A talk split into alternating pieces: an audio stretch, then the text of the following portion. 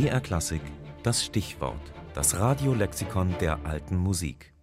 Das Organetto. Orgelsound zum Mitnehmen.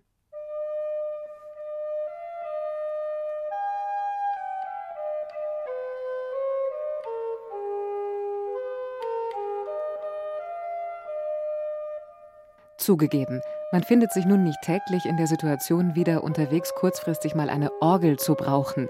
Aber wenn, dann gibt es für dieses Bedürfnis eigentlich nur eine Lösung: das Organetto, dessen Beschreibung wir der Einfachheit halber mal aus dem Roman De la Rose, dem im 13. Jahrhundert meistgelesenen literarischen Werk Frankreichs, entlehnen.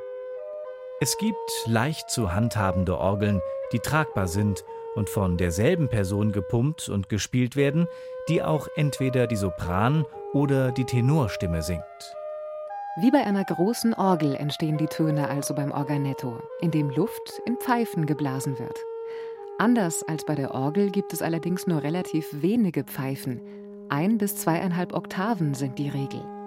Diese stehen auf einem Holzkästchen, das der Spieler auf dem Schoß hält und das auf der linken Seite einen Blasebalg, auf der rechten eine der Anzahl der Pfeifen entsprechende Reihe von Tasten oder Knöpfen besitzt. So ist die linke Hand des Organitisten also für die Luftzufuhr zuständig, die rechte für die Abfolge der Töne.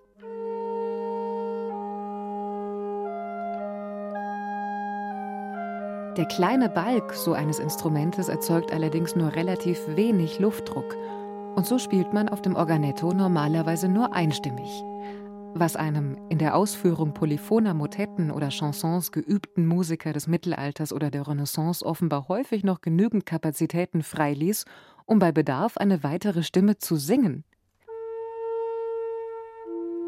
Außerdem kommt nur Luft, wenn der Balg zusammengedrückt wird, sodass, wenn der Spieler den Balg wieder auffaltet, ein ähnlicher Effekt entsteht, wie wenn ein Sänger atmet. Und natürlich kann man durch die Geschwindigkeit des Pumpens auch ein Stück weit Tonhöhe und Intensität beeinflussen.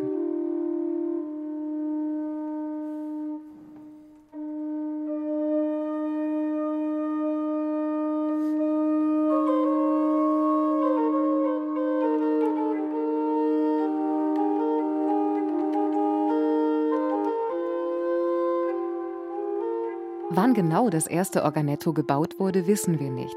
Möglicherweise wurde es entwickelt, um auch bei Prozessionen eine Orgel zu haben, und so sieht man das Instrument auch auf vielen religiösen Abbildungen des Mittelalters, gewöhnlich von Engeln gespielt.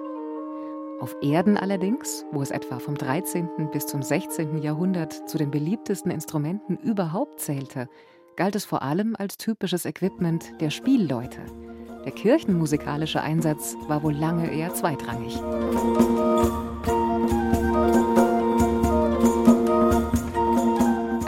Berühmter Organetto-Spieler war übrigens der blinde Musiker und Komponist Francesco Landini.